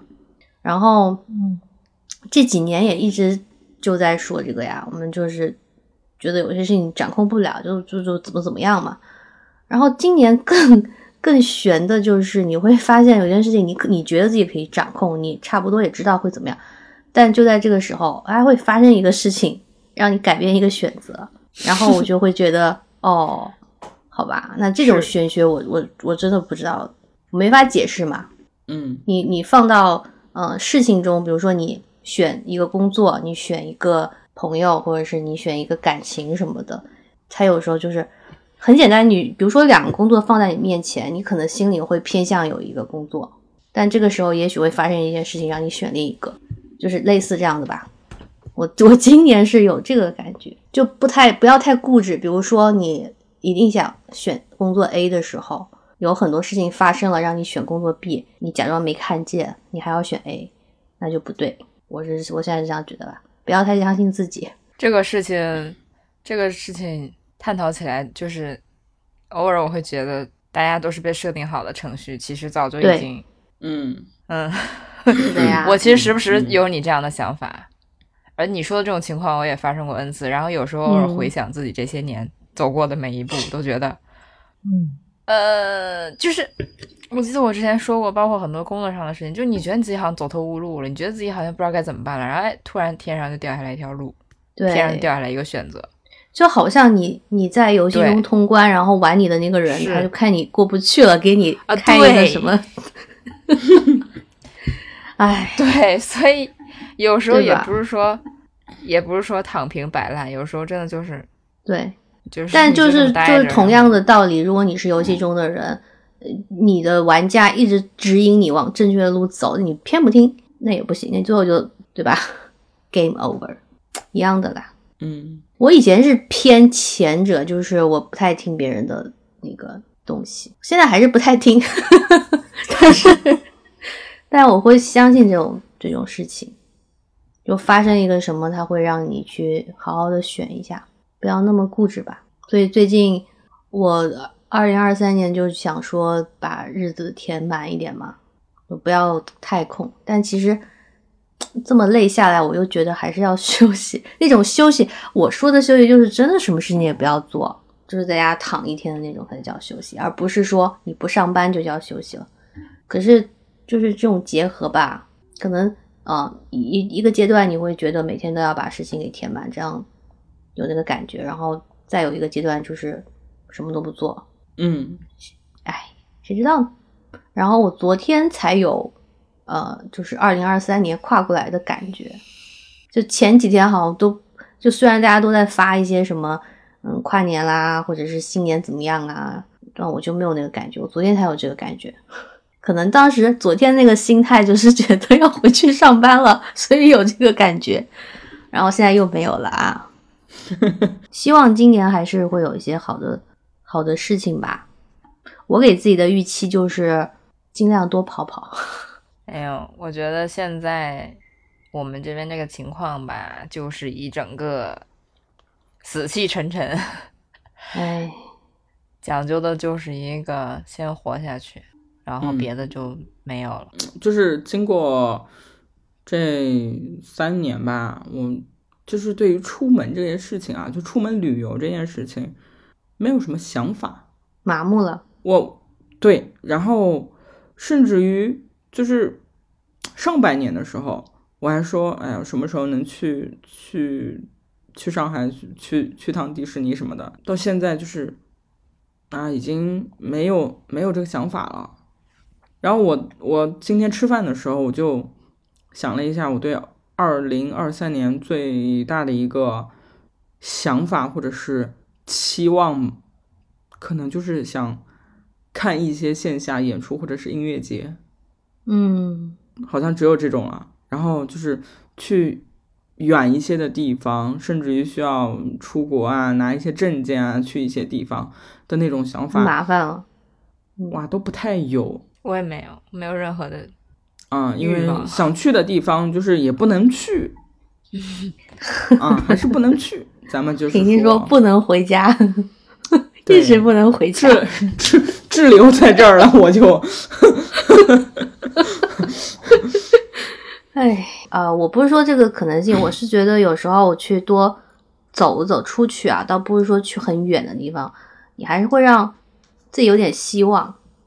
就是我可能比你们更早一点有政治性抑郁这个情况嘛，然后现在就是有一种，我觉得我只要会中文，我就没有办法去看一些东西，对吧？那你就会焦虑，就会去抑郁。然后我，你说到是 你刚刚说的一个什么什么图，我我去看了，我上个月去看了一个，富春山居图嗯哦，对 我上个月去看了一个《清明上河图》的那个 四 D 的东西，它很好笑，它是一个呃游乐性质的，就是你买票，然后它给你类似于低配版的《飞越地平线》的那个，就是它也是有一排的座椅，然后就跟环球影城一样的那个项目嘛，你就是坐好系好安全带，然后座椅会动，然后前面是一个很大的屏，然后座椅会搭配那个画面动，给你一些这种感官的东西，就是它那个图就是《清明上河图》，嗯，所以它那个程度其实有一点像，呃，如果是美国环球影城的话，就有点像辛普森一家差不多的效果啊。那我不知道在北京环球影城是哪个项目比较像啊，反正就是做的很好，很逼真。然后它就是从《清明上河图》的最右边开始，那个呃门进去，每个细节就是你以一个像一只鸟的那种视角，他给你看那个街道，我就特别的喜欢，因为毕竟你去环球影城，它是比较欧美向的那些东西嘛，就文化上是不一样的。然后这个效果就是他把那个图给你做出来，凌空看街道，然后俯冲下来，然后有很多楼牌，然后有很多的小的那个摊贩钻进桥洞，有讲解，然后最后结束就是故宫的那个图，反正就看得很感动。然后最好笑的是，你们知道他们做这个东西会有一些配套的吗？就是你进去，他会让你先喝茶，就是说宋朝的一些茶什么的，还有一些衣服让你穿，就是他说可以拍照变成宋朝人。哎，这个这个我等会讲也很好笑。然后他还有那种知识讲堂，就会跟你说宋朝的一些事情。呃，还会最搞笑的是拿了一个食物，他说宋宋朝开始有一个习惯，就是那时候没有菜单嘛，他会做一个食物放在门口给你看，比如说东坡肉，他就做一个东坡肉放在那儿，你就说我点这道菜，然后他就说宋朝有几个很有名的食材，让大家摸去猜是什么，然后当时就有那种小朋友他会去摸，然后有一个盒子他摸了之后说这是榴莲，结果那人 打开是一只河豚。然后其他人都没有笑啦，就是我们笑了啦，我们笑了大声。然后那个讲解员就说，就是宋朝的人很喜欢吃河豚嘛，就说苏轼吃河豚怎么怎么样，就开始讲，我们就在那笑，就很有趣。然后他会考你说，嗯，就是啊，我们台我们台湾最有名的一个夜市 就是出自于宋朝。我一想，真的诶，就是《清明上河图》里那个夜市嘛。对吧？就是那个时候开始的，包括他最后我刚说拍照，就是他会张罗你穿他们那个衣服拍照，然后我就说不用了，不用了，我们不拍。然后那个女生就非常的热情，她就说：“您知道吗？我们这边有梦华录的衣服，你可以穿刘亦菲一样的衣服。”我说不用不用，就可能是吧。嗯，我觉得就看这些东西，你突然觉得很感动，就是有。有文化总会在一些地方传承下来，就不管怎么样，它是会。然后他那个、嗯、那个作品是个巡展，就是有好几个场景，嗯，有什么纽约、新西兰，我就无动于衷了。谁想去飞越纽约了，对吧？就 无所谓了。所以我说的走出去，大概是这个意思吧。以前会觉得好无所谓啊，就是你你在网上哪里都能看见这种。《清明上河图》这么有名的一个东西，做成那么多周边，是吧？嗯，那现在就是觉得嗯挺好的，而且都很有热情。那些讲解员就是啊，我们宋朝怎么怎么样？我想说什么叫你们宋朝？自己好像那边来的一样。哎，啊，好吧，我们这期闲聊了还可以吗？相当久，毕竟两个月没录了吧？大概。嗯，很好，那么我们就到这里吧。嗯，对对，拜拜这么快吗？拜拜，拜新年，快乐，新年快乐 吧！新年快乐，拜拜。新年快乐。